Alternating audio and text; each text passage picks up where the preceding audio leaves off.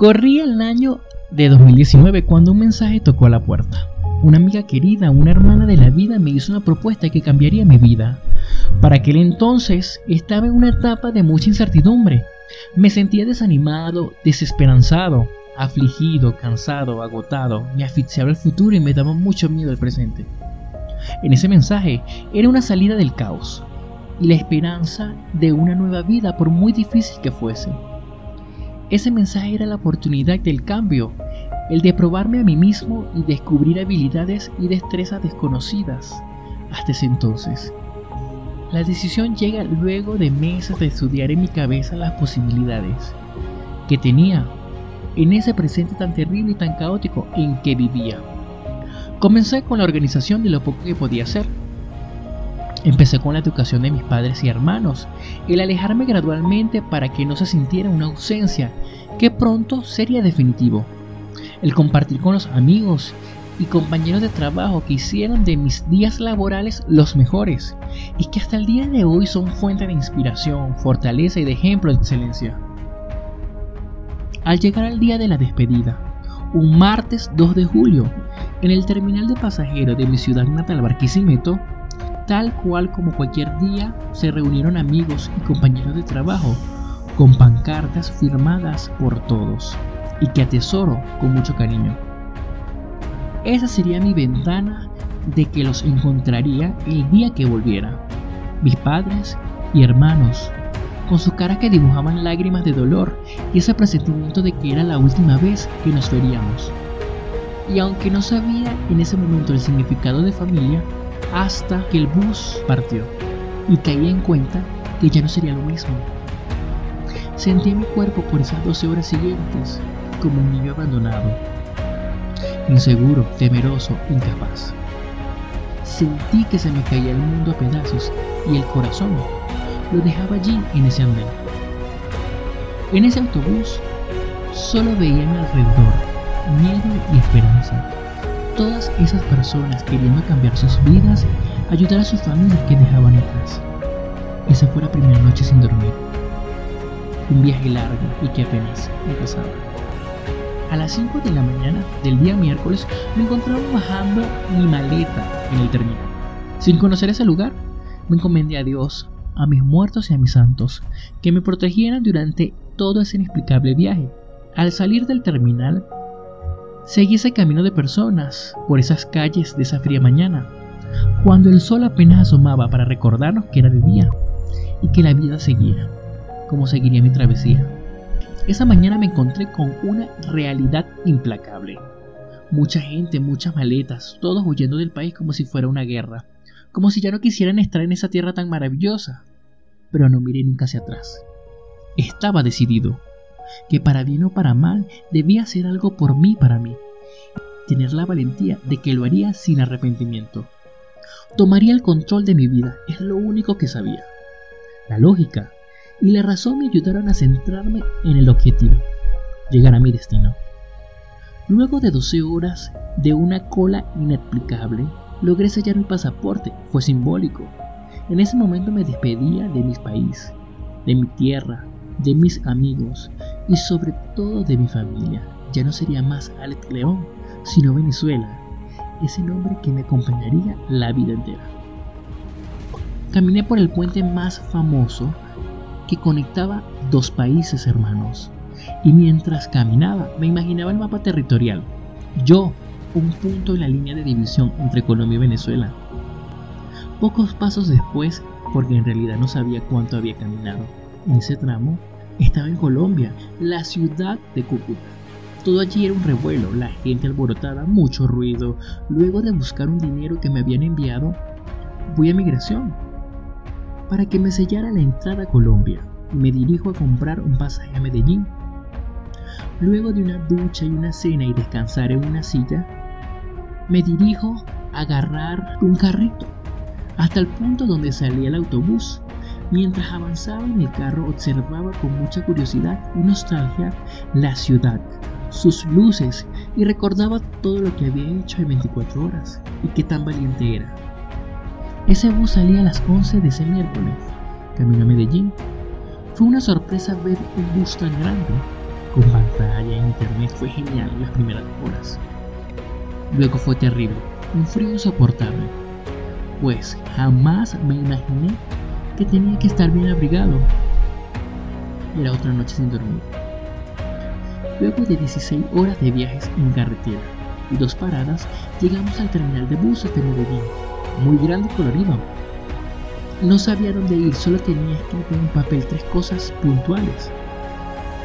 La dirección del aeropuerto internacional de Río el número de vuelo de Interjet y el número de Salamanca, que era mi destino. Preguntando llegué a la venta de boletería para agarrar otro bus, un viaje de una hora para el aeropuerto. Al llegar al aeropuerto, era gigante, muchas tiendas, y para mi sorpresa, entrando me consigo una amiga, una compañera de trabajo, cuando yo trabajaba en un bodegón hace 200 años atrás. Fue muy lindo reencontrarnos y saludarnos. Son las cosas de la vida, pero así era. Llego a la sala de espera y me siento. Respiro profundo y pienso.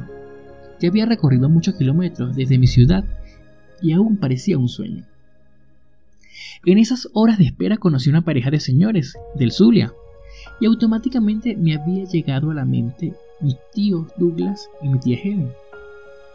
Conversamos un rato. Se dirigían a México a visitar a su hijo. La señora tan amable me regala un brownie, que para que comiera.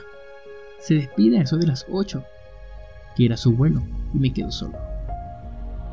La espera fue lenta y eterna. Recorrí el centro comercial y el aeropuerto como mil veces. Fue otra noche larga sin dormir. Perdí la cuenta de cuántos vuelos internacionales llegaron. Entraba y salía. Era un río de personas de todos los colores y de todas las nacionalidades. Y en mi mente solo revivía todo lo que había hecho hasta ahora. Amanece y se llega el día viernes. Un día crucial, pasar todo el día en el aeropuerto. Desde el día anterior ya la comida se me había terminado. Me cambié de ropa y seguí esperando las horas de la noche. En esas horas conocí a otro paisano que también iba a México, en el mismo vuelo, y se dirigía a Querétaro, ya que sus papás vivían allá. Al momento de hacer check-in y validar el boleto y entregar la maleta, para mi sorpresa, solo pesaba 8 kilos, no llevaba nada, solo la mejor ropa según yo, que tenía en ese momento, es decir, nada. Caminamos por uno de los pasillos, donde nos encontramos con migración para sellar el pasaporte y luego venía donde revisaban lo que traíamos. Para mi sorpresa, me llevan a rayos X. Luego de checar varias veces y preguntarme si llevaba o no droga, me dejaron seguir a la sala de espera. Minutos antes de abordar, se vino un aguacero con trueno que duró aproximadamente como una hora. Ya estando en el avión y listo para salir, Central regresa al avión y pocos minutos después entra policías armados buscando un señor y lo bajaron sin ton ni son, a la fuerza. Nadie supo por qué ni para qué. Solo sé que no seguía en ese vuelo. Recuerdo que ese vuelo duró como cuatro horas. Desde la altura miraba toda América Central. El nervio llegó al saber que estábamos a punto de aterrizar a México un punto crucial era la entrada y que rogaba que no me devolvieran. Al entrar al aeropuerto nos conseguimos con migración nuevamente, donde pasé, y me preguntaron por el boleto de regreso, cuyo boleto no tenía, ya que se manejaba por códigos la aerolínea. Para mi sorpresa me enviaron al cuarto. En aquel momento no sabía qué hora era, solo sé que vi Megalodón completa. Entro a la entrevista donde me preguntan muchas cosas. Contesté firme y sin dudar, y justificando cada pregunta. No tengo dos oportunidades, solo tenía una estaba jugando. Luego de correr con suerte y ser aprobado en la entrada, salgo a un aeropuerto gigante y la lógica otra vez hizo su función. Busqué una casa de cambio y posterior compré una tarjeta que aún tengo me comunico con Samantha. Ella se llega a donde estaba, en la entrada 1. Me esperaba desde las 7 de la noche del viernes y eran las 6 de la mañana del sábado. Al verla sentí paz, una tranquilidad, había llegado a mi destino, sano y salvo. Lo único que tenía que decir, viva México cabrones. Samantha, una mujer con fortaleza, sabiduría, inteligencia y visión. El trabajar con ella me enseñó a ver la vida con otra perspectiva, una persona que quiero y aprecio y una hermana que me regaló la vida aunque vivamos agarrados de las greñas. Desde ese momento podía decir que estaba en México y solo tenía que ser más valiente porque venía a crecer y a superarme. Desde que llegué he trabajado en estéticas, como chofer, en Didi, en restaurantes, en call center, en tiendas. Y lo que me falta, la aventura continúa cuando empiezo a conocer y a relacionarme con grandes personas que ayudarían a hacer mi estadía más amena. Alan, un soñador y aventurero que recorrerá el mundo, estoy seguro. Wilmer, mi rumbo eterno, al igual que yo, busco un espacio y su superación. Raúl, el godín más rumbero, me llevó a conocer pirámides arqueológicas, museos y otros lugares que me transportaron a esa cultura que se caracteriza en México y su familia, que tanto los aprecio.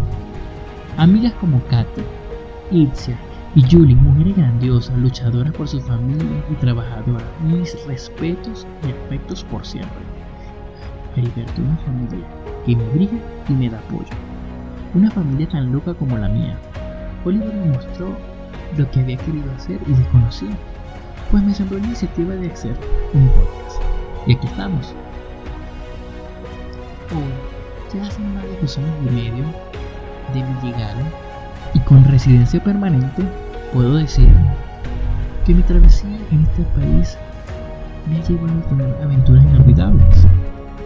En esta nueva etapa de realizar el redescubrimiento, hice pole dance, una disciplina muy dura, de mucha fuerza. Aunque solo fue por poco tiempo, logré hacer como dos o tres figuras. Aunque lo más seguro que me salía era la de pollitos rostizados. La más significante fue volver a estudiar, a reencontrarme con un yo más maduro, una persona más segura de sí misma y con muchos objetivos más claros. Estudiar y evolucionar, adaptarme a una nueva vida, una vida en un territorio que tarde o temprano debía acoger como mío. Y sé que hasta ahora no había nada emocionante en mi vida, pero no puedo pedir más, que me sigan dando la oportunidad el universo de seguir viendo lo que me depara el futuro. Acompáñame en esta aventura que llamo vida. Soy Alexander León. Bienvenidos a mi podcast. Cuento 3, llevo 2.